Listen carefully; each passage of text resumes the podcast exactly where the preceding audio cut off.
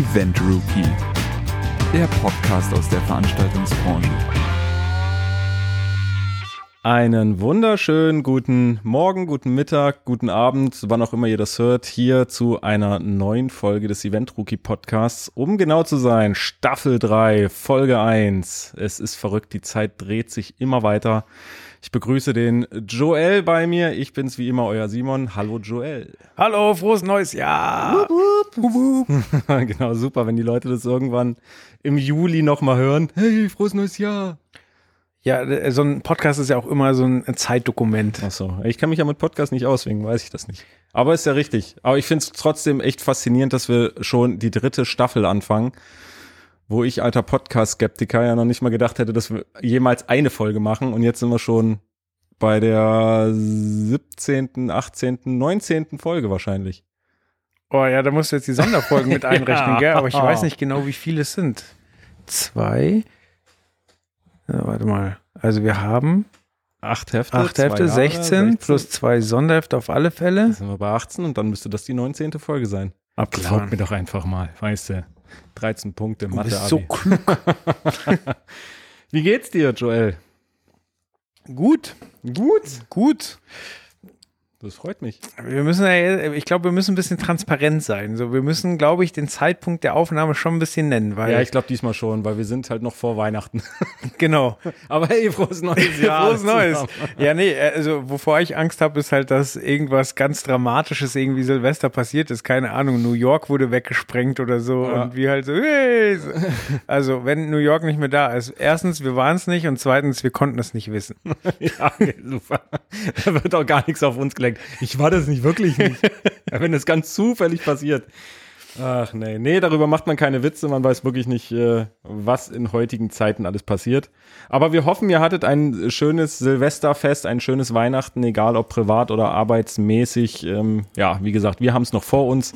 Wenn das hier rauskommt und ihr uns hört, dann habt ihr es schon hinter euch. Aber ich glaube, das wird mal wieder ein sehr interessantes und spannendes, spannendes Jahr. Das habe ich einfach irgendwie weiß ich nicht, habe ich so im Blut. Ich finde die ungeraden Jahre fand ich bis jetzt immer sehr gut. Steht eine WM oder EM nee, an? Nee, ne? Nur in geraden Jahren. Deswegen finde ich die ungeraden immer ganz cool. Kein Fußball. nee, also wie gesagt, ich glaube, da, da passiert einiges. Es ist wirklich, also ich weiß nicht, ob das irgendwas damit zu tun hat, aber es ist wirklich auffällig, dass in den ungeraden Jahren, gerade was so Tourneen und Konzerte und alles Mögliche angeht, dass da gefühlsmäßig mehr unterwegs ist und mehr coole Sachen sind, als in den Jahren, wo wirklich große Sportevents sind. Keine Ahnung, ob es daran liegt, dass sie die Stadien dann irgendwie nicht, nicht belegen dürfen oder die großen Arenen oder sie einfach Angst haben, dass keiner kommt, weil sie alle Fußball gucken. Aber schaut man sich so die letzten Jahre auch gerade bei uns beim Event Rookie an, sind die ungeraden Jahre sind voll gespickt mit großen, coolen Shows und die geraden Jahre da sind auch coole Shows, keine Frage, aber so die richtig großen Nummern sind da eher weniger dabei. Okay. Hast du denn schon was in Aussicht? Weil bei mir, ich muss sagen, ich habe bis jetzt nur Karten für recht kleine Produktionen. Also ich habe äh, Masimoto hm. und Dendemann. Cool. Dendemann schon sehr lange nicht mehr auf Tour gewesen, weil sehr, sehr lange kein Album mehr gemacht. Ähm, ich glaube, wenn die Folge hier rauskommt, dürfte das Album gerade draußen sein. Aber mhm. ich habe es noch nicht gehört. Ähm, ja gut, und Masimoto, ähm, das habe ich, glaube ich, schon vor über einem halben Jahr gekauft, die Karte. Also der hat weit im Voraus seine Tour verkauft irgendwie. Aber wahrscheinlich auch wieder ausverkauft. Ja. Okay. Ja. Äh, sonst ich privat ähm, habe eigentlich, ich habe mir diesmal wirklich mal Tickets gekauft. Ich habe lange keine Tickets mehr gekauft. Weil wenn man beruflich so viel ja. auf Konzerten unterwegs ist, dann äh, ist es äh, eigentlich nicht so, dass man privat noch irgendwie auf Konzerte geht. Ähm, aber ich darf, muss zu den Backstreet Boys. Ja, geil. Ja, geil. Wupp, wupp, geht los. Ja. Habe ich noch nicht live gesehen. Habe ich meiner Frau zu verdanken, dass ich dahin muss. Aber that's live. Und deswegen, wie gesagt, das ist, steht definitiv an nächstes Jahr. Mhm. Ansonsten äh, stehen ja sonst noch echt große Nummern an. Also Spice Girls stehen auch an, oder? Spice Girls stehen irgendwie an. Ich weiß nur nicht, ob da überhaupt schon irgendwas bekannt ist oder ob die nur gesagt haben, sie machen was. Mhm. Ähm, ansonsten Rammstein ist, glaube ich, so mit das Größte, was nächstes Jahr irgendwie passieren kann. Da hätte ich auch Bock drauf gehabt, aber das hat zeitweise den, den äh, Geldrahmen gesprengt. ja. Und ist dann, und ich war auch zu langsam, muss man sagen. Also es gab dann wohl wieder welche in den 80-Euro-Bereich, wo ich gesagt hatte, ja gut, das geht klar. Also als ich geguckt habe, waren es eher so jenseits der 200 Euro. Ja. Und dann hieß es wieder, ja nee, jetzt sind wieder welche für 80 Euro, aber da konnte ich nicht und Pech Naja. gehabt. Nee, das ist, also, wie gesagt, ich finde auch irgendwann, ja, muss man das ganze Karussell auch nicht mehr mitmachen. Ich meine, bei Rammstein weiß man, was man geboten bekommt, showtechnisch, das muss man sagen. Ähm, aber ich hatte mich da letztens auch mit äh, einer guten Freundin drüber unterhalten, die auch nicht hingeht, ähm, weil sie halt auch sagt, das ist hier irgendwie ein bisschen too much. Und da haben wir auch festgestellt, wenn Rammstein einmal gesehen hast, das sollte man gesehen haben, definitiv. Mhm. Aber wenn man es einmal gesehen hat, ähm, ja, muss man den Preiskampf, glaube ich, nicht mehr mitmachen, weil, pff, ja, wie gesagt, Rammstein einmal sehen, cool. Öfter So geht's. ist auch cool, aber muss nicht unbedingt. Ja, ich wäre jetzt wieder so weit gewesen, dass ich gesagt hätte, boah, habe ich wieder Ja. Bock drauf. Bei mir geht's, mir geht's mit Kiss so. Kiss habe ich jetzt einmal oder? gesehen, war auch cool, aber brauche ich nicht nochmal. Aber die sind jetzt auch wieder, oder? Ja, Aus die sind jetzt auf ihrer Abschieds- letzten Tour, genau. ja, genau. Äh, ne, was steht sonst noch an? Die Ärzte, leider nicht in Deutschland, außer bei den zwei äh, bekannten Festivals.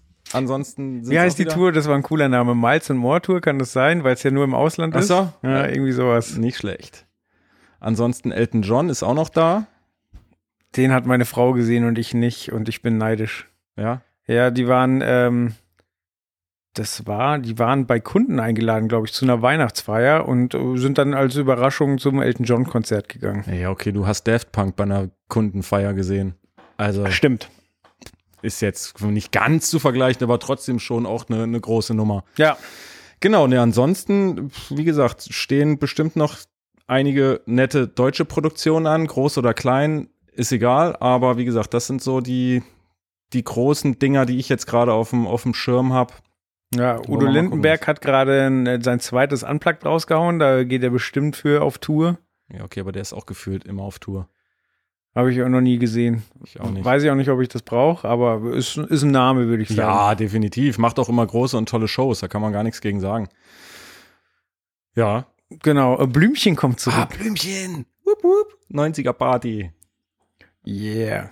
Ja, ansonsten letztes Jahr irgendwie noch äh, schöne Highlights gehabt, Ende letzten Jahres bei dir oder? Ja, tatsächlich war, war ich sehr positiv überrascht von Angelo Kelly. Das hat Spaß gemacht. Hm? Ah, lass mich mal überlegen. Ich war ja noch bei Roland Kaiser, das äh, dürfte jetzt irgendwann in den nächsten Ausgaben die große Reportage kommen. Aber da muss ich auch sagen, Hut ab, Frau Mütze, das war jetzt nicht so schlecht. Also Mhm. man merkt zwar, dass er jetzt auch langsam in die Jahre kommt und nicht mehr unbedingt wild über die Bühne paced, aber die Show war schon sehr, sehr amtlich, muss ich sagen. Also große Arena-Tour und es sah schon, es sah schon echt gut aus. Können wir ja generell mal klären. Ähm, bist du mehr für, für das große Spektakel zu haben oder mehr für die intimen Shows? Oder beides? Also, ich finde natürlich bei den großen Shows erlebt man immer wieder verrückte neue Sachen und sieht halt auch wirklich Sachen, die man sonst eigentlich so gut wie nie oder selten sieht. Mhm. Also, was weiß ich, lass es eine Madonna-Tour sein, wo irgendwie ähm, hier eine ganze Kapelle eingeschwebt kommt oder Mhm. lass es äh, Maroon 5 sein, wo äh, die Traversen irgendwie so exakt hoch und runter fahren, dass es aussieht, als wären da riesengroße Flügel irgendwie auf der Bühne. Mhm. Ja, oder auch ein Ed Sheeran, der halt alleine dasteht und aber eine pompöse Bühne einfach hinter sich im Rücken hat. Ähm, trotzdem finde ich es auch wirklich immer wieder schön, äh, kleine Shows zu sehen, weil man sich da natürlich auch ordentlich ins Zeug legen kann und neue Sachen präsentieren kann. Und es ist natürlich auch für die Techniker, glaube ich, immer wieder eine schöne Abwechslung, einfach mal mit wenig Material auszukommen oder auskommen zu müssen. Auch mit wenig Budget, also sehr wenig Budget oft. Ähm, rein vom Schreiben her ist es natürlich bei den großen Shows doch, fällt es einem ein bisschen leichter darüber einfach zu schreiben, einfach weil man ganz, ganz, ganz viel Input bekommt, egal ob es jetzt von der Videoseite, der Lichtseite, der Audioseite ist. Das ist bei so kleinen Club-Shows natürlich ein bisschen schwieriger, weil dann hast du, wenn es hochkommt, halt Licht und, und, und Audio Hm. ähm, worüber du schreiben und berichten kannst, dann ist es natürlich auch oft so, dass wenig Material selber zum Tour-Equipment gehört, sondern vieles direkt von den Locations genutzt Mhm. wird. Und das macht es natürlich schwierig, da, ähm, ja, ich sag jetzt mal, eine, eine mega coole, große Reportage drüber zu machen. Aber dennoch ist es natürlich gerade auch bei uns, beim Event Rookie, dadurch, dass wir uns ja auch viel an, an junges Publikum, an Anfänger, an Nachwuchs und so weiter richten, ähm, ist es natürlich fast schon ein Muss, auch über kleinere Produktionen zu schreiben, weil das einfach der Anfang sozusagen ist, beziehungsweise das ist halt auch das täglich Brot von den meisten Eventdienstleistern oder den meisten Technikern, weil ja, mit Helene Fischer auf Tour sind wahrscheinlich nicht unbedingt jetzt äh, die meisten, sondern eher die wenigsten. Und deswegen, klar, ist es für uns auch von Interesse, kleinere Produktionen zu besuchen und auch darüber zu berichten. Ja, ja, also vom, vom Schreiben her hast du natürlich vollkommen recht, weil du bei den großen Produktionen allein schon mehr, mehr Personal auch hast. Also, ähm, keine Ahnung, vom Videodesigner zum, zum, äh, zur Videoregie, zum, äh, also dann teilweise hocken ja zwei Leute am Sound und da ist der Monitormann noch nicht mitgerechnet, weil halt ja. halt einer, ähm, keine Ahnung, mixt und der andere die PA, die permanent misst und nach, nach ähm, regelt, dann hast du natürlich mehr Gesprächspartner und kriegst mehr Informationen. Andererseits ist es dann halt auch interessant zu sehen bei den kleinen Produktionen, wo teilweise einer dann drei Jobs hat. Und ja. ähm, also keine Ahnung, ich hatte jetzt einen Fall, aber das äh, reden wir dann in der nächsten Ausgabe im Detail, wo der Tourmanager halt auch das Licht und das Video gemacht hat. So. Okay. Ja, es ist verrückt. Also, wie gesagt, es ist, ähm, ja, es hat alles seine, seine, seine Vor- und Nachteile und natürlich auch seine Daseinsberechtigung. Aber ich muss auch sagen, dass es jetzt in der jetzigen Ausgabe wirklich größtenteils die, die kleineren Nummern sind, ähm, die, die da zu, zu tragen kommen und die wir da, worüber wir berichten. Was ich, wie gesagt, aber auch eigentlich mal ganz schön finde. Ja, auf einer waren wir ja sogar zusammen. Ja, auf einer waren wir zusammen, so, so, sogar alle zusammen. Also das, der ganze Event-Rookie, das ganze Event-Rookie-Universum sozusagen. Hat quasi die halbe Halle voll gemacht.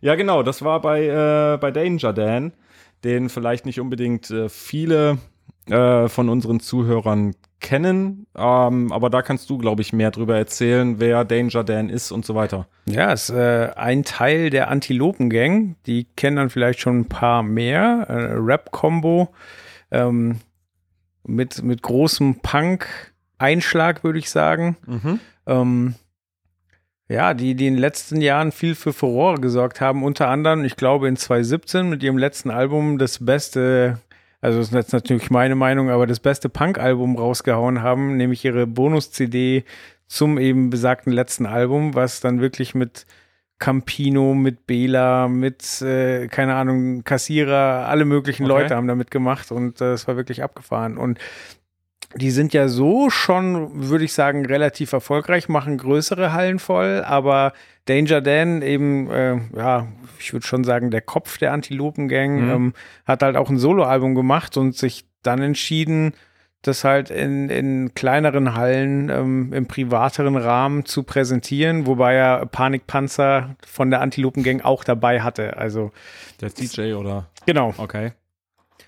Genau, und äh, ja, ist dann halt auch, auch glaube ich, für die Fans geil, wenn sie, wenn sie halt schon größere Hallen gewöhnt sind und dann halt in den kleineren Club kommen, wo sie halt wirklich irgendwie, wenn sie in der ersten Reihe stehen, irgendwie einen Meter vom Künstler wegstehen ja. und halt nicht so auf die Videoleinwand starren, sondern wirklich äh, richtig am Puls dran sind. Ja, Nee, also ich denke, dass das auch der Grund ist, warum viele, viele Künstler, egal auch welcher, welcher Größenordnung, sage ich jetzt mal, ähm, so Clubtouren immer wieder gerne machen. Also ja. ich meine, ist ja egal, wen man sich anguckt, äh, auch die Ärzte und so weiter, das sind alles äh, Bands, die auch gerne mal eine Clubtour machen.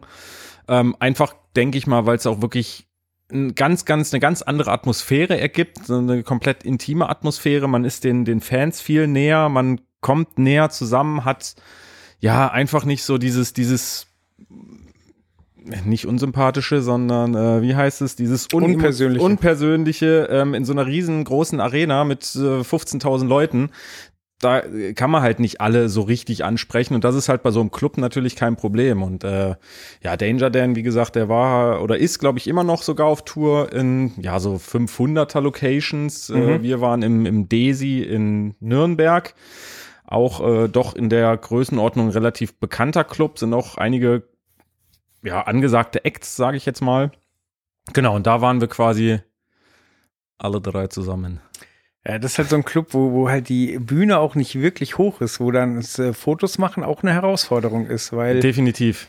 Weil A ist äh, der FOH nicht so verschanzt, äh, wie, wie man das normalerweise gewöhnt ist, dass man sich da irgendwie äh, draufstellen könnte und fotografieren kann. Ja. Das ist halt dann einfach in einem Eck und steht da teilweise nur, ich weiß gar nicht, ob er abgesperrt war. Minimal abgesperrt war er, glaube Nee, ich. ich glaub oder? nicht. Nicht? Okay. Äh, ich glaube, da war alles relativ offen. Genau. Und äh, ja, wenn dann halt nicht an der Seite noch irgendwelche Stufen sind oder so, dann wird's knackig, weil eben bei, bei solchen Locations häufig die Bühne auch irgendwie, keine Ahnung, ich weiß nicht genau, 80 Zentimeter hoch ist. Mhm. Oder, und äh, also es reicht, um den Künstler zu sehen, aber um da jetzt im Detail ähm, Fotos machen zu können, ist es schon eine Herausforderung. Ja, definitiv. Aber wie gesagt, es ist, ähm, ja, es ist für, für, für alle Beteiligten immer wieder äh, gerne genutzt und zeigt uns auch immer wieder, auch wenn wir sonst auf vielen großen Produktionen unterwegs sind, zeigt es uns trotzdem auch immer wieder, dass man auch bei, bei kleinen Produktionen wirklich, ja, außergewöhnlich arbeiten kann, sage ich jetzt einfach mal, weil das Lichtdesign halt auch schon, da, also da hat sich jemand Gedanken gemacht, das war jetzt nicht so, ähm, auch, naja, wir nehmen halt einfach mal das, was da ist, sondern Mhm. da, da hat sich der, der Chris ähm, schon wirklich Gedanken gemacht, wie er das jetzt alles in Szene setzt und wie er das Ganze umsetzt. Ähm, der ist ja auch selber äh, Lichtchef sozusagen im SO36, dem, Mhm. dem Club in Berlin, was wir in der Ausgabe 818 haben wir, glaube ich, da einen Bericht drüber gemacht, über den, über den Club. Und genau, der ist quasi der, der Lichtler von Danger Dan, ist halt auch gut mit ihm befreundet. Und das sind natürlich auch gute Voraussetzungen, sage ich jetzt mal, für, für so eine Tournee, dass man auch, ich sag jetzt mal, so was Kleines halt auch mitmacht oder gerne mitmacht, wenn man dann halt auch selber weiß, okay, auch wenn das Budget nicht groß ist, ich kann mich hier trotzdem ausleben und austoben, wie ich lustig bin. Und da, wie gesagt, das ist für uns natürlich auch immer wieder interessant, dann zu sehen, okay, auch solche Shows können echt gut wirken, solange man sich vorher einfach Gedanken macht. Ja. Du hast das vorhin ja schon angesprochen. Für den Tonmann sind solche kleinen Gigs ja teilweise auch eine derbe Herausforderung, einfach weil die PA meistens vom Veranstalter, also vom, vom, von der Location Ja. schon gestellt wird und du nichts eigenes mitbringst. Das heißt, du musst halt gucken, dass du innerhalb des Soundchecks und in der Zeit, die du da bist, ähm, den Sound äh, auf Vordermann kriegst und Mhm. musst mit dem Material arbeiten, was gegeben ist. Und ähm, das ist ja auch nicht ohne. Es ist, glaube ich, für, für alle Beteiligten nicht ohne. Klar, der Soundmann äh, hat da ordentlich zu rödeln, weil, äh, ja, wie du schon sagtest, es ist im Endeffekt eine, eine PA, die direkt von vor Ort kommt. Also du halt kannst da nicht wirklich Wünsche äußern, weil die werden, ich sage jetzt mal doof gesagt, eh nicht erfüllt, sondern das ist im Endeffekt, ja, komm mit dem klar, was da ist. Ähm, das mit dem gleichen hat natürlich auch äh, ein Lichttechniker, Lichtdesigner zu kämpfen, weil auch bei so einer Produktion ist es halt nicht so, dass man irgendwie Zeug, was, was im, im Dach hängt, dass man das selber mitbringt, sondern meistens ist es auch da so, okay, das nehme ich halt ähm, von dem, was halt die Location bietet.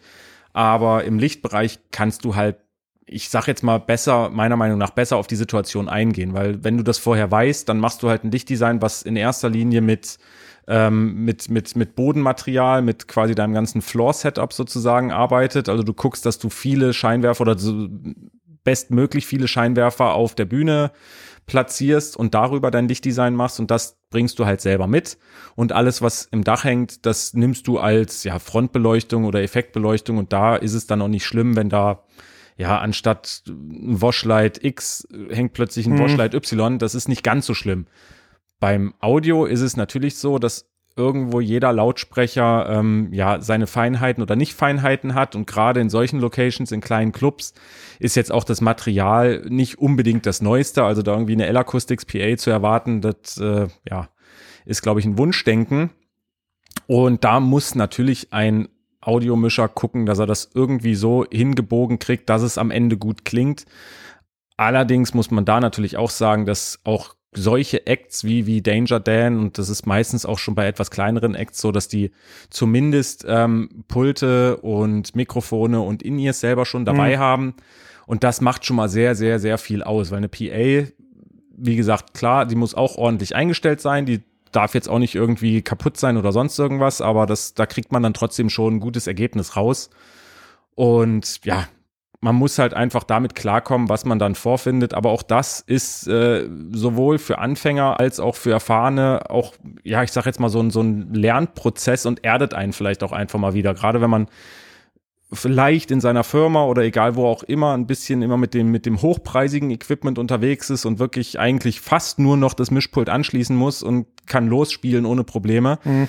ist das natürlich immer wieder was, wo man dann auch sieht, okay, hier muss ich wirklich mal mein Gehirnschmalz zusammennehmen und gucken, wie ich es hinkriege.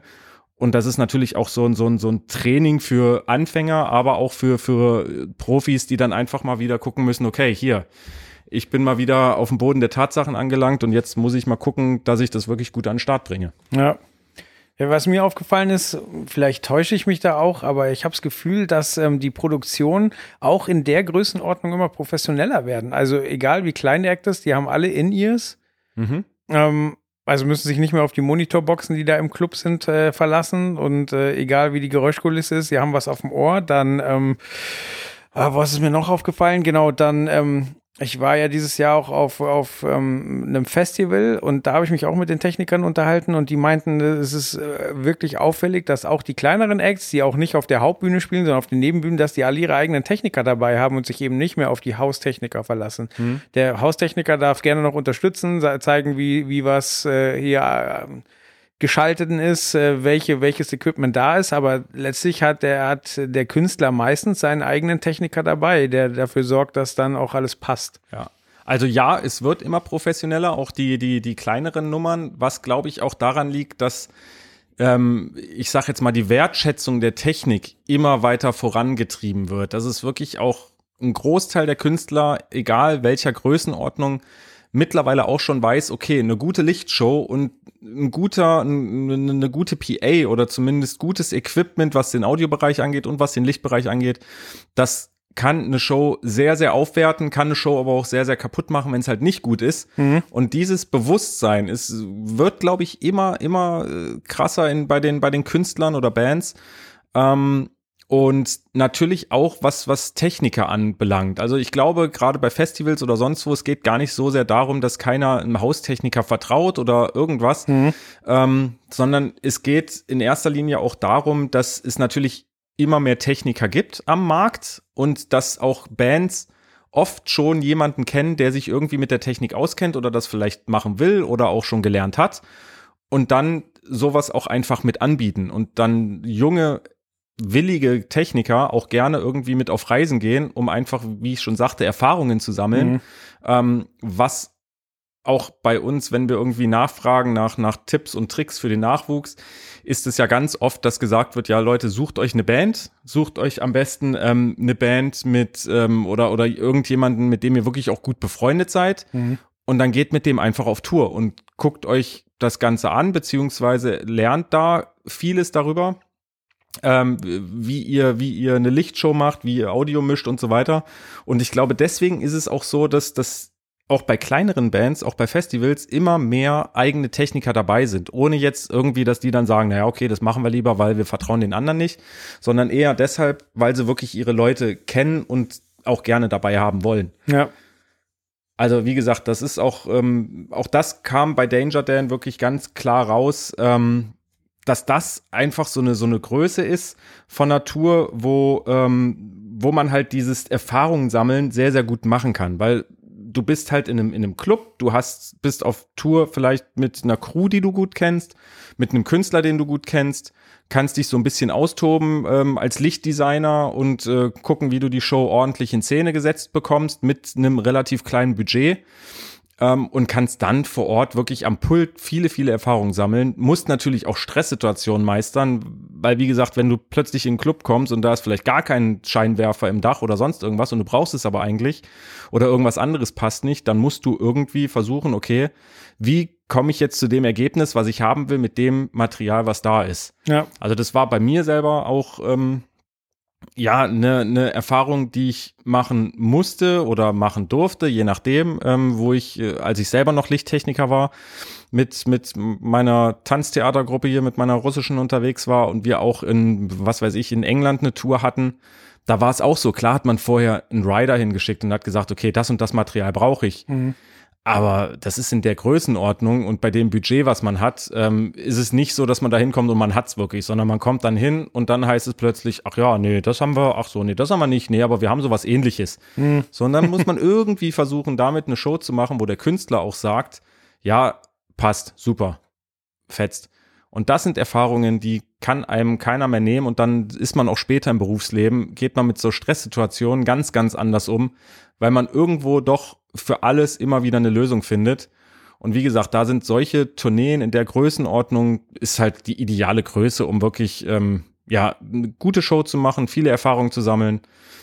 Und deswegen sind wir bei solchen äh, Reportagen oder bei solchen Events auch gerne vor Ort, um da wirklich drüber zu, zu berichten. Ja.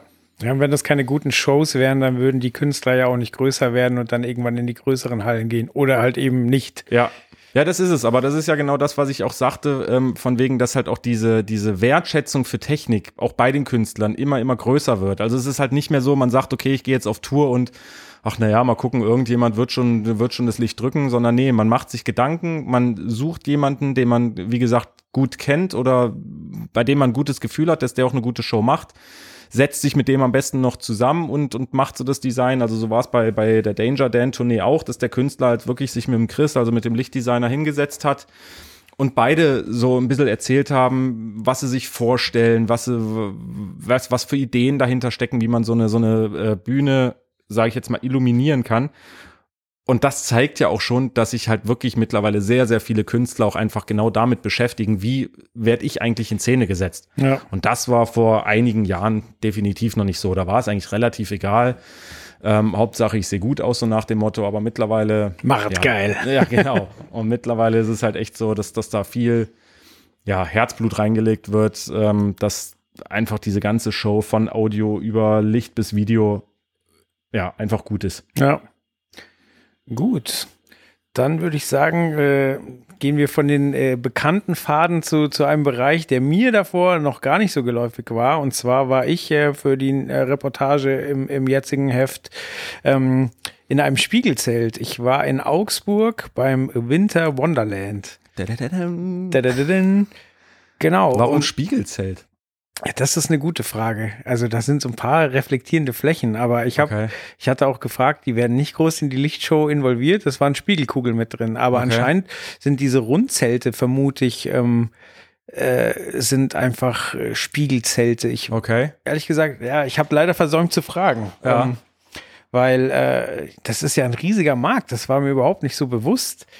Zelte oder Spiegelzelte? Spiegelzelte, also so. äh, dieses, dieses komplette Tourkonstrukt äh, oder, oder Showkonstrukt, weil, ähm, also da braucht man anscheinend immer einen, einen repräsentativen Koch für, Okay. ähm, weil das Konzept ist ja, du gehst dahin, verbringst einen schönen Abend, äh, der Abend ist moderiert, du kriegst sehr gutes Essen und äh, wirst dabei unterhalten.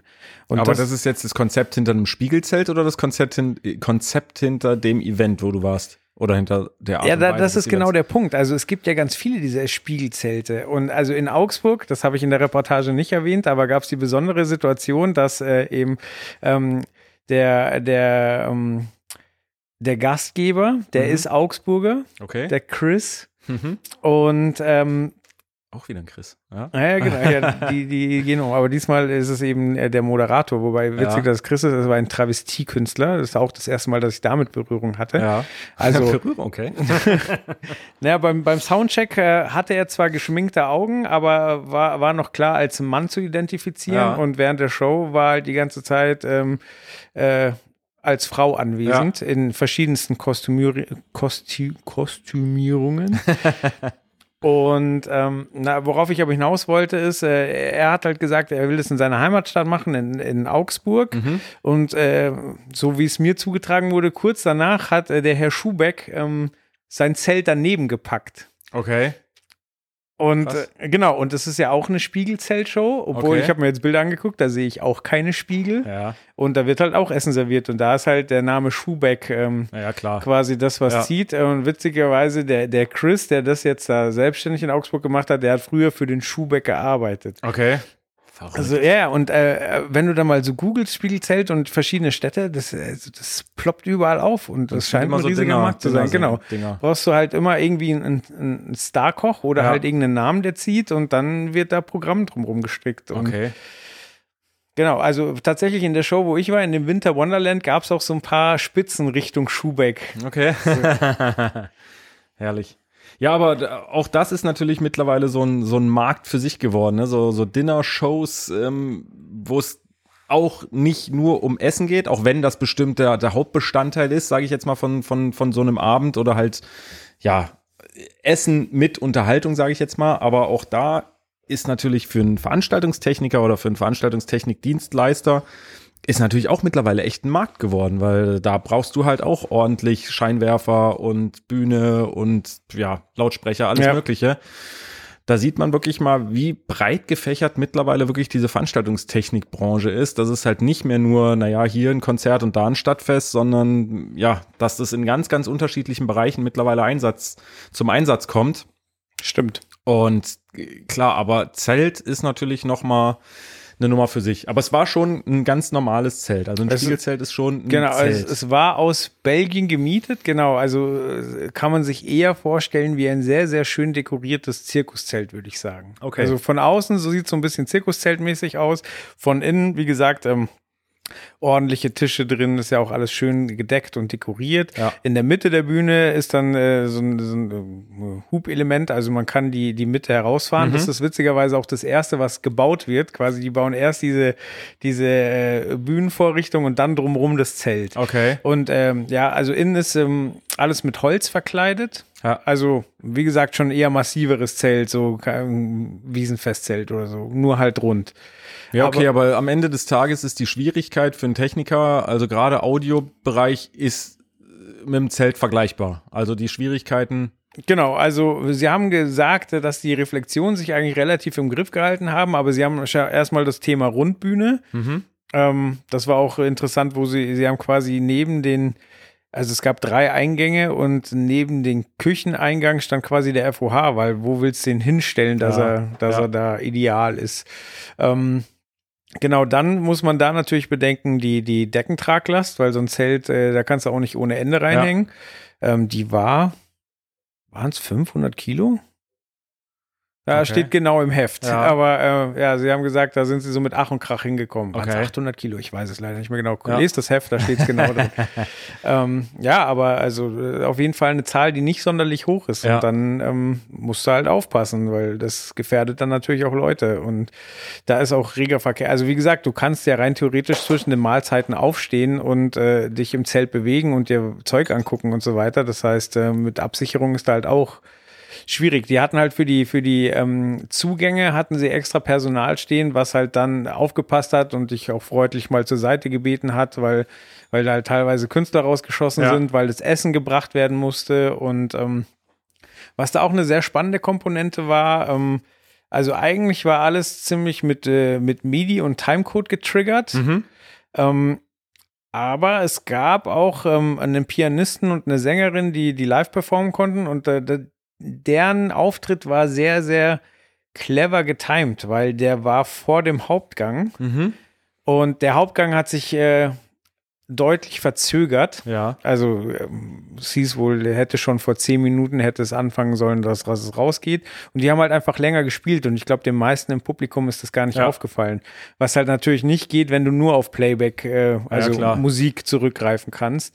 Aber ja, da muss man, also das fand ich auch wahnsinnig interessant, wie viele Gewerke denn da überhaupt ineinander greifen müssen, weil es ist eben nicht nur Licht und Ton, sondern dann muss auch noch die Küche und, das, und der Service und und alles muss da ineinander spielen. Ja, es ist, äh, ja, also wie gesagt, das ist dieses, dieses Gewerkeübergreifende, das hat man ja wirklich auch, ja, an vielen Stellen oder bei vielen Events, ähm, aber klar, um nochmal, um noch kurz auf das Thema, ähm, Zelt und Sicherheit und so weiter zurückzugehen. Na klar, ist es äh, ja deckenlastmäßig und so weiter, ist das natürlich abgefahren, was da oder was da rein muss und was rein kann.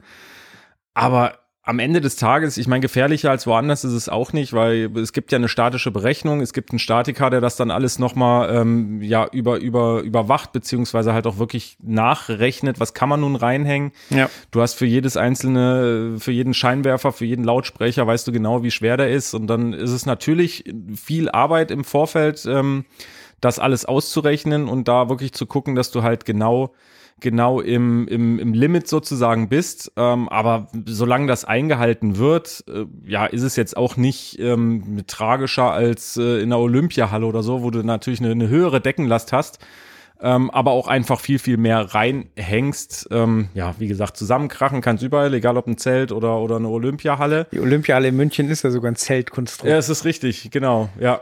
Nee, aber ansonsten ist es natürlich, ähm, so Zelte sind natürlich immer undankbar. Also wirklich gerade was, was Beschallung angeht. Mhm. Jetzt ist es da, wie du schon sagtest, äh, hatten sie jetzt mit Reflexion weniger Probleme. Da können, glaube ich, andere auch andere Lieder von singen, weil Zelte mit den ganzen Membranen, die dann anfangen zu schwingen und mhm. wie gesagt, Reflexion und schlechter Sound, da musst du schon die PA wirklich sehr, sehr genau einrichten und hinhängen und wirklich da genau aufs Material achten. Da sind wir halt schon wieder genau beim Gegenteil von so einer kleinen Clubshow, wo, sage ich jetzt mal, du das Material nehmen musst, was du hast und damit was Gutes äh, kreieren musst. Und bei so einem Zelt, da musst du halt ganz genau wissen, wie funktioniert jetzt der Lautsprecher, was ist das für einer, was hat er für eine, für eine Qualität oder nicht Qualität.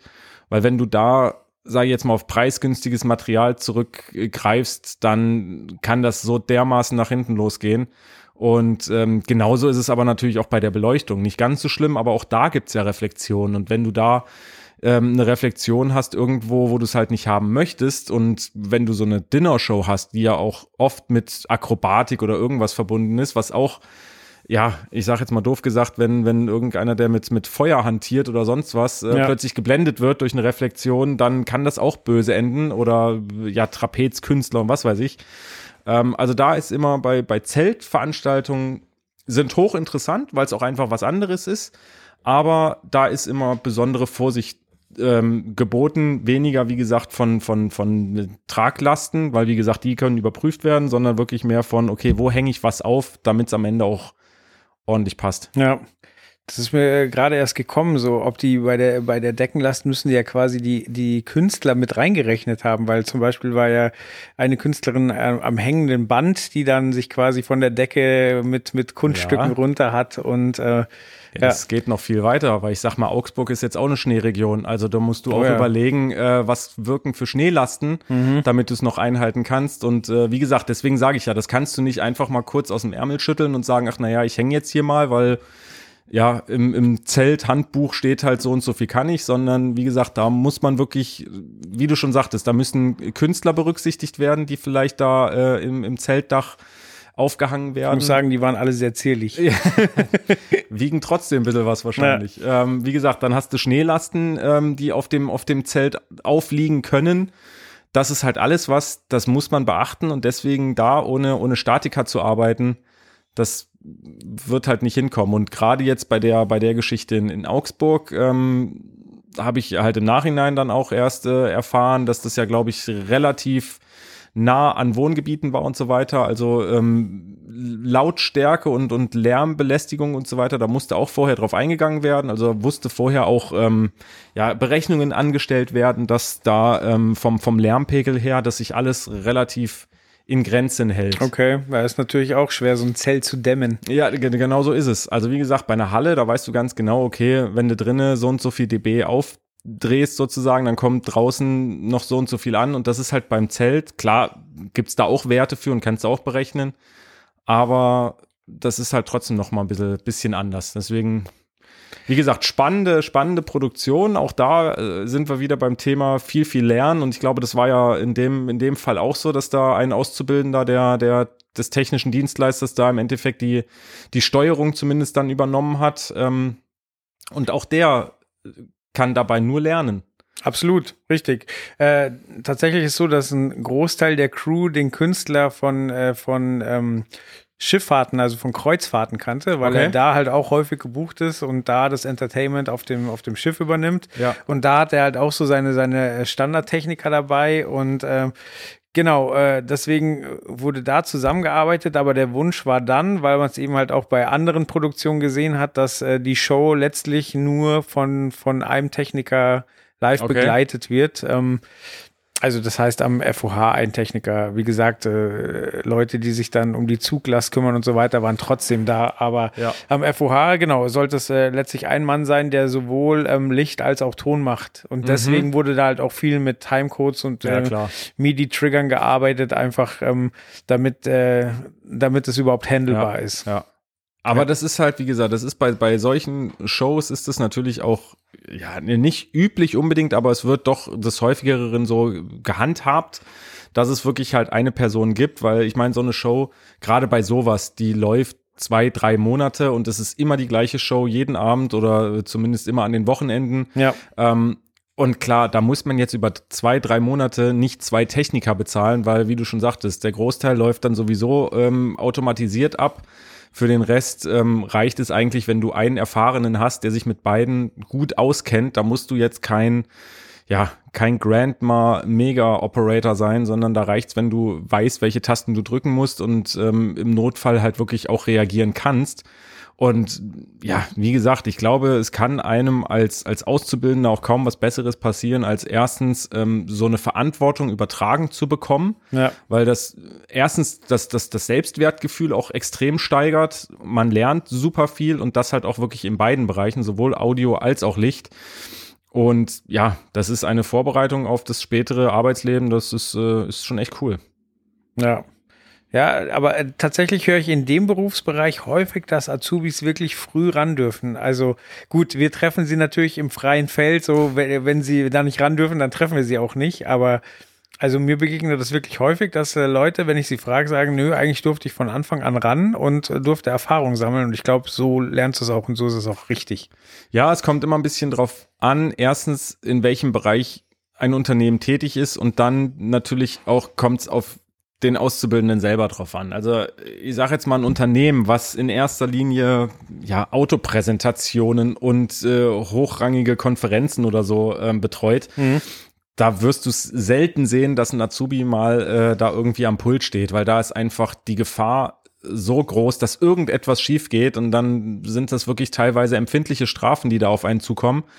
Ähm, aber es ist natürlich so, dass in sehr, sehr vielen Unternehmen ist, äh, dass da den Lehrlingen wirklich viel anvertraut wird, dass sie da auch viel, ähm, ja, viel machen und erfahren dürfen, was auch wirklich wichtig ist, um ja, um diese Situation, auch diese Stresssituation einfach kennenzulernen, auch gerade wenn vielleicht mal was nicht so ganz funktioniert, um auch kennenzulernen, okay, äh, wie funktioniert jetzt ein Pult, obwohl man natürlich auch sagen muss, dass eine Fachkraft für Veranstaltungstechnik jetzt nicht dafür ausgebildet wird, ein Pult-Operator zu sein, ähm, sondern wirklich, ähm, ja, ein Veranstaltungstechniker sozusagen, ähm, sonst würde es halt, die, die, sonst würde die Ausbildung Fachkraft für Pult Operating heißen oder sonst was.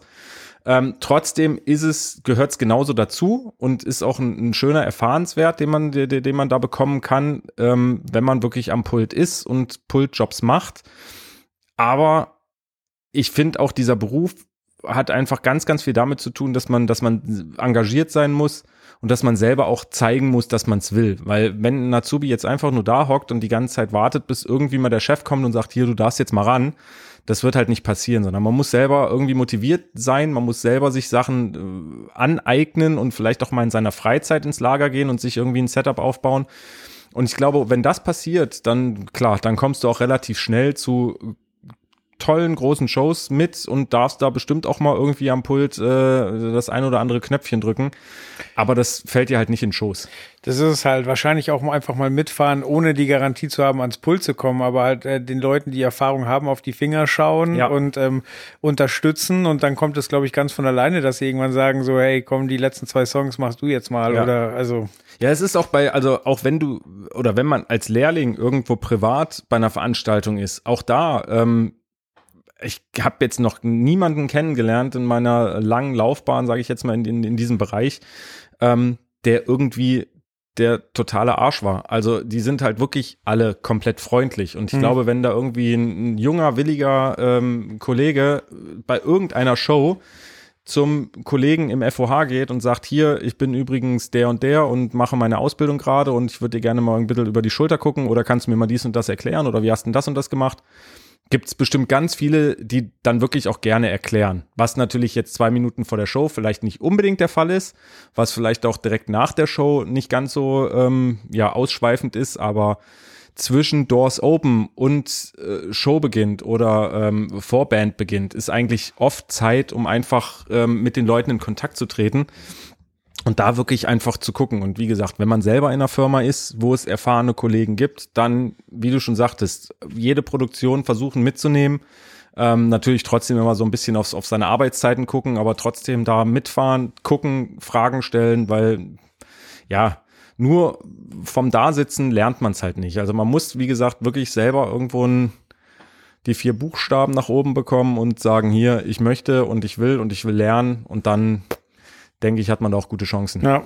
Das, obwohl ich ja nicht in dem Beruf tätig bin, eine Erfahrung, die ich komplett bestätigen kann, weil, also, ich bin ja in dem Bereich ein kompletter Quereinsteiger. Ich soll drüber schreiben, aber habe die Ausbildung selber nicht gemacht und ähm, habe mir halt dann auch jemanden gesucht, den ich kannte, mhm. der ich gesagt habe, so, hey, ich werde darüber nicht gleich schreiben, aber kann ich mal dazukommen ja. und kannst du mir ein bisschen was erklären? Hat er gemacht, war, war super cool und auch die Leute, auf die ich treffe, ähm, wenn eine Frage mal dumm ist, die beantworten die völlig, ja. Äh, also ohne Probleme, so. Ja. So, und ich glaube, man muss halt einfach auch fragen und äh, sich äh, nicht das, die Angst haben, dass man sich eine Blöße gibt. So, also klar, mal kurz drüber nachdenken, ob man sich es nicht selber beantworten kann, aber dann halt auch mal fragen, ja, wenn klar. man nicht drauf kommt. So. Natürlich, vor allem, wie, also das ist halt wirklich das A und O, dass man halt ja, also wenn man nett zu Leuten ist, wird man auch nett behandelt. Also ich meine, wenn ich jetzt irgendwie hingehe und darum klug scheiße und erzähle ja hier, eigentlich kann ich ja schon alles, aber zeig mir doch mal, wie das und das geht oder halt irgendwie unfreundlich ist, klar, dann wird der erfahrene Techniker XY wahrscheinlich auch sagen, du, boah, nee, gerade echt überhaupt gar keinen Bock.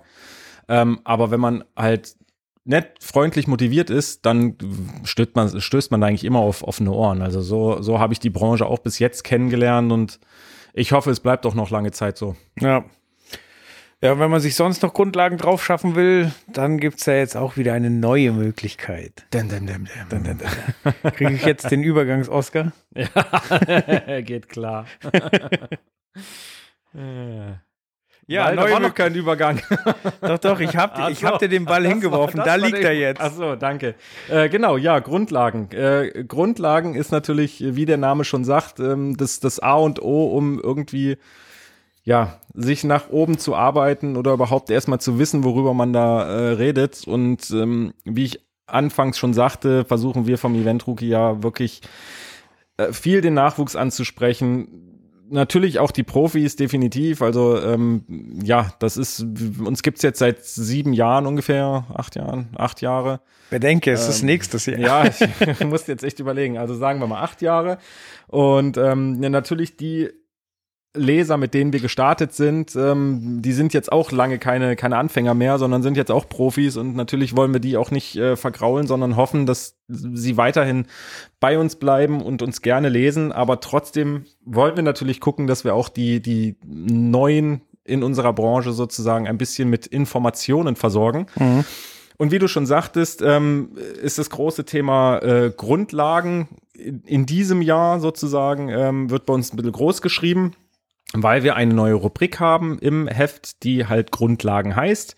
Wir beginnen jetzt mit dem Thema Lichttechnik, machen dann in der nächsten Ausgabe, kümmern wir uns um Audiotechnik und so wird das wirklich im Wechsel immer stattfinden. Ist jetzt auch nicht so, dass man denkt, oh Gott, hier, jetzt kommen die Lehrer und sch schreiben uns irgendwie 20 Seiten über Grundlagen. Nein, genau das wollen wir nicht, sondern wir wollen wirklich konkrete Anfängerthemen, sage ich es jetzt einfach mal, ähm, oder Fachbegriffe ordentlich und prägnant und kurz erklären und deswegen sind diese Grundlagen pro Folge ist es halt eine Doppelseite. Mhm. Und wir beginnen jetzt mit dem Thema Lichttechnik, wo es in erster Linie darum geht, was ist Farbtemperatur, was, äh, ja genau, was sagt eine Farbtemperatur aus, was gibt es da und was ist überhaupt Licht, also Wellenlängen, was ist sichtbares Licht, was hat eine sichtbar oder was hat Licht oder diese Wellenlänge überhaupt ähm, auszusagen, was sieht der Mensch überhaupt, was sieht der Mensch nicht.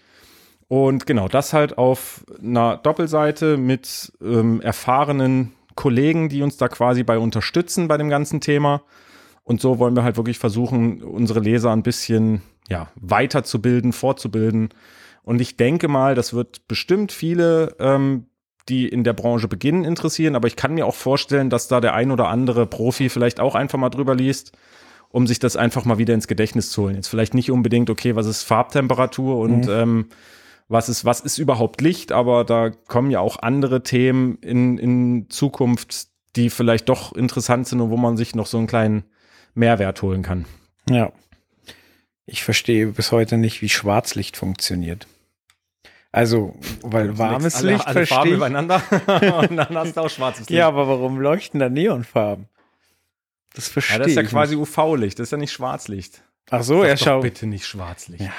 Siehst du? Kannst du mich aufklären?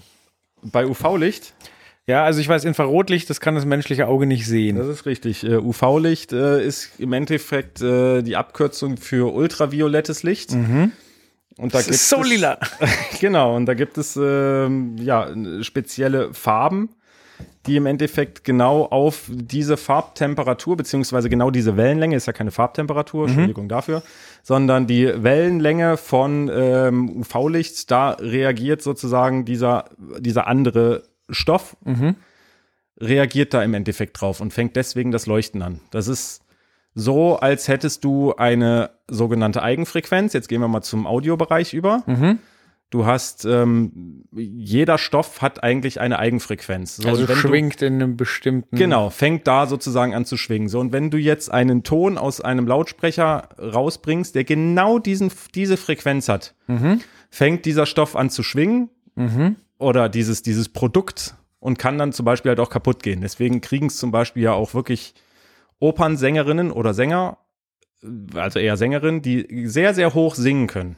Das ist ja jetzt kein Witz, das kriegst du ja wirklich hin, dass dann ein Glas zerspringt. Okay. Weil die genau diese Frequenz treffen, Wo wo, Glas halt das. Glas sozusagen die Eigenfrequenz hat, anfängt zu schwingen und dann schwingt es so doll, dass es sich ausdehnt und platzt. Okay. So, und das ist im Endeffekt bei UV-Licht nichts anderes. Du hast eine Wellenlänge Mhm. von UV-Licht und darauf reagiert dann der Stoff, der damit sozusagen angeregt wird und anfängt zu leuchten.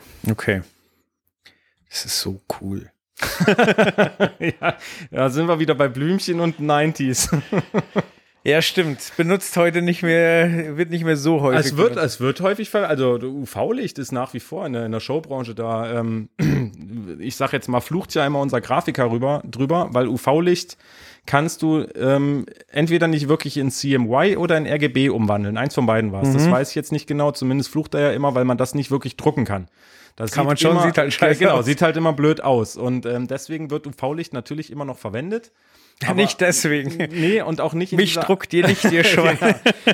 und ähm, aber halt nicht in dieser Intensität. Also dieses, dieses äh, bekannte Schwarzlicht, wo wirklich, wo, wo die Neonfarben anfangen äh, zu leuchten. Äh, Das ist halt sehr, sehr komprimiert und das ist halt, wie gesagt, ein Scheinwerfer, der komplett da drauf leuchtet sozusagen. Wenn du jetzt in einem, in einem Bühnen-Setup ähm, mal ein paar Scheinwerfer ultraviolett leuchten lässt, dann ist das natürlich schön und cool, aber da fängt jetzt kein Neon-Shirt an zu leuchten, sondern da müsstest du schon alle äh, Scheinwerfer so programmieren und dann äh, ab in die Masse. Deswegen ist es halt, äh, wird es immer noch verwendet, aber nicht in der Art und Weise, wie du es jetzt gerade angesprochen hast Ja. oder gerne zurück hättest. Ja, okay. Ja, vielleicht ist das ja auch nochmal was für die Grundlagen. Ja, genau. Also wie gesagt, wir hoffen sehr, dass das mal wieder ähm, viele unserer, unserer Leser da ähm, ja sich viele Tipps, Tricks, Informationen, Mehrwerte und so weiter rausziehen können und äh, hoffe, dass diese Rubrik mal wieder euch ähm, ja anspricht und vielleicht den ein oder anderen Leser noch zu uns führt. Ja, vielleicht kommt ja auch der ein oder andere mit ergänzenden Informationen, der dann angeregt wird. Absolut. Also äh, ja, wie gesagt, das kann ich gar nicht oft genug sagen. Wir sind Das ist ein neues alle- Jahr, Simon. Ja, dann fange ich jetzt nochmal von vorne an. ähm, nein, wir sind alles Menschen. Wie gesagt, ich habe zwar diese Ausbildung irgendwie durchlebt, bin jetzt aber auch nicht irgendwie der, der Gott auf Veranstaltungstechnik, sondern ähm, kann auch nur das wiedergeben, was ich irgendwann mal in meiner Schulzeit und in meiner äh, Berufszeit gelernt habe oder gehört habe. Ähm, genauso ist es natürlich auch mit unseren Autoren und mit dem Joel und mit allen. Ähm, deswegen, wenn irgendwas ist, was wir hier im Podcast sagen oder was wir mal geschrieben haben, liebend gerne. Also ist gar kein Thema. Schreibt uns da, ruft uns an und erzählt uns, äh, was wir da vielleicht anders oder besser machen können, beziehungsweise wenn wir wirklich irgendwie Quatsch geschrieben oder ähm, gesagt haben, dann gehen wir da auch wirklich immer wieder gerne drauf ein. Aber ja, da, wie gesagt, brauchen wir eure Mithilfe. Ja. Genauso wie bei dem Thema bewerten. Ja, auch da bin ich immer wieder, immer wieder hau ich drauf mit der Keule. Wie gesagt, mir ist es egal. Aber bewertet uns auf unserer Facebook-Seite, auf äh, iTunes und so weiter und sagt einfach, was ihr von diesem Podcast haltet. Weil umso mehr wir bewertet werden und am besten umso besser wir bewertet werden, umso öfter stehen wir auch in Timelines und werden halt einfach sichtbar und ja, es wäre schade, wenn irgendwelche Algorithmen von ähm, sozialen Netzwerken oder iTunes und so, oder, oder sonst was uns da rauskicken, nur weil wir halt manche Kriterien nicht erfüllen. Deswegen freuen Genau. wir uns über jeden Kommentar. Und wer uns richtig supporten will, der abonniert bei iTunes, hört aber dann bei Spotify. Das hast du jetzt gesagt, da bin ich raus, da kenne ich mich nicht mal. aus. Aber ja, genau, mach das. Mach das. Ja, Okay, haben wir noch ein Thema? Weiß ich nicht, willst du noch eins? Ja, Willst du noch eins raushauen? ja wir haben keins mehr, oder? Hast du noch was? Ja, du, ich habe ich hab immer was. Nee, ich habe gerade habe ich wirklich äh, nichts mehr, obwohl das eigentlich mal total, obwohl das hätten wir letztes Jahr schon machen müssen, zur letzten Folge so auf Pyrotechnik eingehen. Aber ich glaube, das hatten wir auch schon in irgendeinem Podcast. Lass uns das Fass noch kurz aufmachen. Das Pyrotechnik-Fass. Ja. Oh mein Gott, was willst du darüber berichten? Ist mir egal, wir haben erst 54 Minuten. Ach, wir müssen Gott, noch kurz. Ach Gottchen, wenigstens die Stunde voll knacken, meinst ja, bitte. 55. Noch 5. Ja, jetzt müssen wir nur noch fünf Minuten Quatsch erzählen und dann geht das schon. Ähm, ja, ja, die Pyrotechnik. Äh, immer wieder ein, ein äh, Ich habe gehört, Rammstein kommt auf Tour. genau, apropos Pyrotechnik. Ich habe gehört, die gehen diesmal nicht auf, mit Pyrotechnik auf Tour. Nee. Nein, das ist ein Witz, das habe ich nicht gehört. Oh Gott, hier Fake News, geht's gleich wieder los. Äh, nee, Pyrotechnik ist, äh, ja, keine Ahnung, was ich da jetzt zu sagen soll, aber ich finde, Pyrotechnik ist ein absolut spannendes Thema. Ähm, ja, sehr gefährlich, aber spannend. Das macht ja auch nicht jeder Veranstaltungstechniker. Was braucht man da für eine Ausbildung? Da machst du einen, äh, ich, ja, jetzt erwischte mich wieder äh, im- auf dem kalten Laser. Fuß, Was braucht man da für eine La- Ausbildung? Laserschutzbeauftragter, aber das ist äh, beim Pyrotechniker, du brauchst einen Pyroschein, Okay. ähm, einen Befähigungsschein, so, jetzt habe ich's. Ähm, den kriegst du auch nicht einfach so, sondern du musst dich wirklich bei jemandem, bei einer Pyrotechnikfirma zum Beispiel, anmelden ähm, und musst dann eine gewisse Anzahl von ähm, ja, Zündungen, Sprengungen, wie auch immer, absolviert haben und mitgemacht haben. Das ist ja wie Fallschirmspringen. genau, nur in die andere Richtung. und ähm, genau, das musst du halt ähm, ein paar Mal gemacht haben. Und wenn du das dann bestanden hast sozusagen und gemacht hast und der Prüfer beziehungsweise in dem Falle dann äh, der, der das Unternehmen hat, sagt, okay, du bist dafür jetzt befähigt und du kannst das machen, ja, dann kriegst du den Schein und dann darfst du das, darfst du quasi zünden. Aber da gibt's auch ganz unterschiedliche, also es gibt ja einen Höhenfeuerwerker, es gibt einen Bühnenfeuerwerker, also da gibt's ganz unterschiedliche Arten und Weisen. Als Bühnenfeuerwerker ähm, darfst du halt, wie der Name schon sagt, auf der Bühne halt irgendwie ein kleines Feuerwerk oder so eine kleine, ja, was auch immer auf der Bühne halt passiert, zünden. Mhm. Mit dem Höhenfeuerwerk, das ist dann wirklich so in, in Richtung richtiges Feuerwerk. Also wenn man irgendwie auf den, den großen Festivals im Sommer unterwegs ist, Abschlussakt. Ja, genau, ich wollte gerade sagen, gibt's ja mittlerweile entweder eine Abschlussshow oder irgendwie eine, eine, eine irgendeine Zeremonie gibt's ja zum Beispiel bei den meisten EDM-Festivals, was immer mit viel Pyro und Feuerwerk verbunden ist und wie gesagt, alles, was richtig in die Höhe geschossen wird, dafür braucht man ein, ähm, ein äh, na, Höhenfeuerwerksschein quasi. Mhm. Alles andere ist ein äh, Bühnenfeuerwerker. Da sind dann die Auflagen nicht ganz so groß. Aber auch da gibt's natürlich viele, viele ähm, Firmen, die da ähm, ja viel machen. Wir hatten, glaube ich, in der Ausgabe 8 2017 ein großes Interview mit, ähm, mit der Firma Fock, hieß sie, glaube ich. Genau. Die sind in dem Bereich einer der größeren Nummern definitiv. Also das sind die Kollegen, die auch beim, beim Parukaville vor Ort sind. Die sind beim Electric Love Festival. Die sind beim Airbeat One oder waren sie zumindest die letzten Jahre und äh, wissen deswegen wirklich schon sehr, sehr genau, was man pyrotechnisch alles machen kann, machen darf, was es dafür vor Voraussetzungen gibt. Auch das findet man alles halt in, in diesem Interview, was wir geführt haben.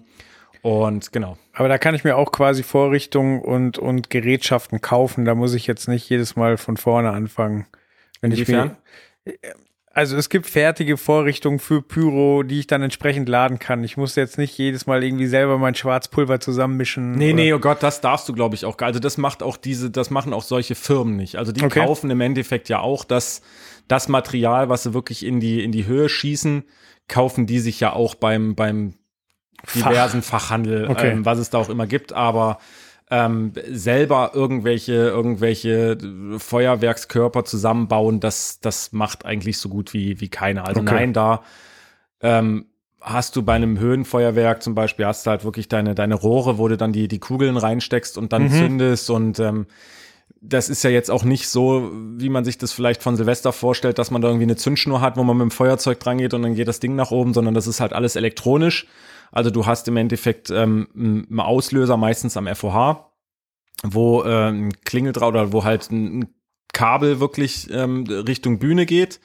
Und dann sind die ganzen, die ganzen Feuerwerkseffekte sind wirklich mit Draht und elektrisch mit ähm, dem Auslöser quasi verbunden und du drückst ja, eigentlich auch auf einer Grandma kannst du genauso die Effekte, nee, ja, nicht auf einer Grandma, aber es gibt Pulte ähm, für pyrotechnische Effekte. Okay. Und da kannst du dann halt genau belegen, okay, was zünde ich hiermit, was zünde ich damit und dann kannst du das darüber alles zünden und das wird halt alles mit einem elektrischen Impuls gemacht. Also nicht, dass da irgendwie, wie gesagt, ein- eine, eine kleine Flamme oder so ran muss, sondern nein, das wird alles darüber gezündet. Ist es dann auch irgendwie Timecode getriggert oder wahrscheinlich muss man immer zumindest abbrechen können, Ich oder? wollte gerade sagen, Timecode ist da äh, eigentlich das, das Nonplusultra äh, gehasste Wort, weil du kannst ein, ein Feuerwerk nicht wirklich timecoden. Also du kannst es natürlich, dann muss es aber so getaktet oder so abgesichert sein, sage ich jetzt mal, ähm, dass da wirklich gar nichts passieren kann. Das hast du, ja, jetzt nicht unbedingt bei einem Festival, aber lass es mal eine, eine, eine Silvestergala irgendwo sein, wo du, ähm, sage ich jetzt mal, dass das ganze Feuerwerk in einem Bereich aufgebaut hast, wo auch gar keine Menschen hinkommen. Die Menschen sind am Ufer, das Feuerwerk ist am See. Ist genau so nach dem Motto, genau. Ähm, und dann kannst du natürlich sagen, okay, mit dem Timecode geht halt Musik los und geht das Feuerwerk los. Klar. Wenn wir jetzt über den Bereich Veranstaltungstechnik und da gerade, äh, wie gesagt, Konzerte oder Festivals oder sonst was reden, ist es wirklich so, dass es da, es ist auch ein Mehr-Augen-Prinzip. Das bedeutet, es ist wirklich jemand, der steht vorne an der Bühne ähm, und weiß oder kommuniziert mit dem, der am FOH steht und den Effekt auslöst und sagt dann, okay, oder der am FOH sagt, hier, hör zu, beim nächsten Drop will ich irgendwie hier Konfetti knallen oder will die Flammen zünden. Und dann steht halt vorne einer und sagt, ja, das ist okay, kannst du machen, ist gerade keine Gefahr oder nee, geht halt gerade nicht. So, und dann wird's aber wirklich erst ausgelöst, wenn wirklich äh, alle sagen, es ist keine Gefahr, kannst du machen. Okay, Ähm, genau. sehr gut. So, dann schließe ich jetzt noch mit Ich einer. wollte noch irgendwas sagen, aber es ist mir jetzt schon wieder entfallen, weil du dazwischen gequasselt hast. Habe ich? Ja. Ich höre dir immer ganz ehrfürchtig zu. ja, ja. Das sagen sie alle. Ähm, nee, genau. Ich hätte jetzt noch eine Frage, die auch mit dem Thema Pyro zu tun hat, aber nicht so viel mit Veranstaltungstechnik. Äh, Silvester ist ja für unsere Hörer gerade durch. Bist du ein Freund von Knallerei oder hättest du es gerne, wie es, glaube ich, in England und Australien ist, dass es quasi an irgendeinem Platz ein richtig großes professionelles Feuerwerk gibt, du selber aber nicht knallst? Boah, das ist eine schwierige Frage. Ich finde, also äh, ich finde mittlerweile Böller echt, also nervig. Ich finde, ich finde Böller total ja zweckentfremdet. Also weil ich mache irgendwas an und dann macht's Peng und das war's. Ich bin ein, echt großer Freund von solchen Batterien. Oh ja. Weil die finde ich einfach, die machen immer einen schönen Effekt meiner Meinung nach. Die sind wirklich ordentlich getaktet. Da musst du nicht ständig hinrennen und irgendwie eine Rakete anmachen oder Ja. sonst was. Ähm, ansonsten finde ich, sollte man schon irgendwo die Leute ein bisschen lassen. Ähm, ich finde das gut, dass man das die Möglichkeit und das Recht hat, ähm, äh, einfach selber zu knallen und selber irgendwie Raketen in die Luft zu jagen. Bösen, bösen Geister vertreiben. Richtig. Ähm, Finde es aber auch wirklich vollkommen gut, dass gerade an, an größeren Plätzen oder irgendwo, dass da ein ganz, ganz striktes äh, Knaller und irgendwas Verbot ist. Weil, ja, meine Schwester, die hatte auch irgendwo in Silvester, an einer, irgendwie Silvesterabend auch schon jemand, der irgendwie in der Bahn einen Knaller reingeschmissen hat oder da gezündet hat. Und solche, so, solche Idioten, das ist halt, das ist halt Quatsch. Und sowas sollte auch verboten werden. Ansonsten, wie gesagt, finde ich das, finde ich das vollkommen okay. Sehr schön. Ja, genau, was ich noch sagen wollte, apropos, äh, wird elektrisch gezündet. Ja. Ähm, das gibt's auch in einem relativ kleinen, ja, also man braucht jetzt nicht immer eine Anzündvorrichtung. Also man kann auch kleine Feuerwerke, die man aber natürlich auch nur kriegt, wenn man ähm, diverse Scheine hat. Weil, wie gesagt, man muss natürlich auch nachweisen, dass man dafür geeignet ist, das zu zünden. Ähm, aber es ist zum Beispiel auch möglich, solche Effekte mit äh, einem 9-Volt-Block zu zünden. Also das habe ich selber halt auch schon gemacht bei, Okay. bei, bei Privatfeiern oder ähnlichem. man muss es natürlich immer anmelden, das muss man auch dazu sagen. Das ist halt äh, Anmeldungspflicht sozusagen. Da muss man halt der Stadt sagen, okay, hören Sie zu, hier, mein Onkel hat Geburtstag, ich möchte ihm gern Feuerwerk machen, ich habe auch die Erlaubnis dazu. Ähm, kriege ich die Erlaubnis, das an dem und dem Tag um die und die Zeit ungefähr zu machen. Dann sagt meistens die Stadt, ja, ja, können sie machen oder halt auch nicht. Aber wie gesagt, anmelden muss man's. Ähm, und dann kann man das relativ easy machen, indem man wirklich die Effekte, die man gleichzeitig zünden möchte, da gibt's normalen Klingeldraht im, im Baumarkt. Damit verbindet man das Ganze, zieht sich entweder ähm, mehrere Linien sozusagen zu einem Punkt, wo man dann zünden möchte. Und dann hält man den einen, äh, den einen Draht, also es sind an solchem pyrotechnischen Effekt immer zwei Drähte, ein Plus- und Minuspol. Und wenn man die, wie gesagt, einmal an den 9 Volt Block Plus und Minus hält, dann zündet's. Und Okay. so kann man, wie gesagt, ohne dass man jetzt groß sich eine Vorrichtung mietet oder sonst was, klar ist es dadurch einfacher. Da kann man, ähm, braucht man auch nicht so viel Klingeldraht.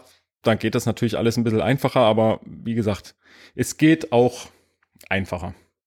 Aber wie gesagt, Pyrotechnik ist so ein Ding, ganz ehrlich, da, da, da, das muss man können, das, da braucht man einfach einen Schein für, egal wo, egal wie, egal wann ich das mache. Man muss es anmelden und da sollte man auch wirklich jetzt nicht unbedingt sagen, noch, na ja, ich probiere das jetzt einfach mal, weil hm, will es ja auch lernen, sondern nein, dann sucht euch ein Unternehmen, wo ihr sagt, ich möchte gerne mal irgendwie an, bei einem paar Events bei euch mitlaufen, möchte mir das angucken, möchte euch helfen. Wirklich einfach mal zu viel passieren. Okay. So, jetzt kriege ich entweder eine schöne, schöne Kurve oder du musst mich jetzt äh, korrigieren. Und zwar, ich erinnere mich dunkel, wir hatten noch mal ein Gerät im Test, war das ein Spark? Sparkula? Sparkula, genau. Und ich glaube, der war ja nicht scheinpflichtig, oder? Nee, das, äh, genau, das ist, äh, ich sage jetzt mal doof gesagt, sieht aus wie ein pyrotechnischer Effekt, ist aber kein pyrotechnischer Effekt, ähm, weil da ist es im Endeffekt so, dass das Gerät, da schüttet man ein Granulat rein und das wird dann, äh, ja, noch nicht mal groß gezündet, sondern ja, verpufft. es ver nee, es wird schon gezündet, aber es ist halt im Endeffekt, also um es kurz zu erklären, man hat ein Gerät und da kann man eine, eine Funkensprühfontäne rauslassen. Äh, ist aber natürlich, ist halt kein Feuer. Ist, wird auch nicht mit Feuer gezündet oder ähnliches, sondern es ist eher so, ähm, wie man es, ich sage jetzt mal blöd gesagt, von einem Feuerzeug kennt, von einem altmodischen Feuerzeug, dass man halt einen, einen Feuerstein hat und wenn man da drüber reibt, dann entstehen ja auch Funken. So, und da ist es halt ähnlich, dass dieses Granulat sozusagen so verarbeitet wird, dass es halt Funken sozusagen das sieht sprüht. aus wie ein bisschen wie eine Wunderkerzenfontäne. Ja, genau. So, und das ist, äh, das kann man indoor verwenden, das kann man outdoor verwenden. Das ist, wie gesagt, ist nicht scheinpflichtig oder ähnliches, sondern das ist wirklich äh, ein, ein schöner, ein sehr cooler Effekt. Da kann man auch bei dem Gerät zumindest, ähm, kann man auch die, die, die Höhe variieren. Gibt's mittlerweile auch von, ich glaube, DJ Power heißt das Unternehmen. Das ist, ähm, ja, gibt's auch eigentlich fast das gleiche Gerät sozusagen. Und genau, da kann man äh, schon mal so ein bisschen seine Show mit aufwerten, ohne dass man jetzt gleich ja das anmelden muss oder ähnliches. Ist also bezahlbar, nicht anmeldepflichtig und würde auch im kleinen Club funktionieren. Ja, Mensch, Sehr schön. super. Ja, Dann haben wir's. dann haben wir's. Ja, dann ähm, sage ich vielen Dank. Ähm, schön, dass ihr auch im neuen Jahr dabei seid. Und äh, Genau, vielen Dank fürs Zuhören. Es ist mir ähm, wirklich nach wie vor ein Fest. Dito. Super. Dann bis bald. Bis dann. Ciao. Ciao.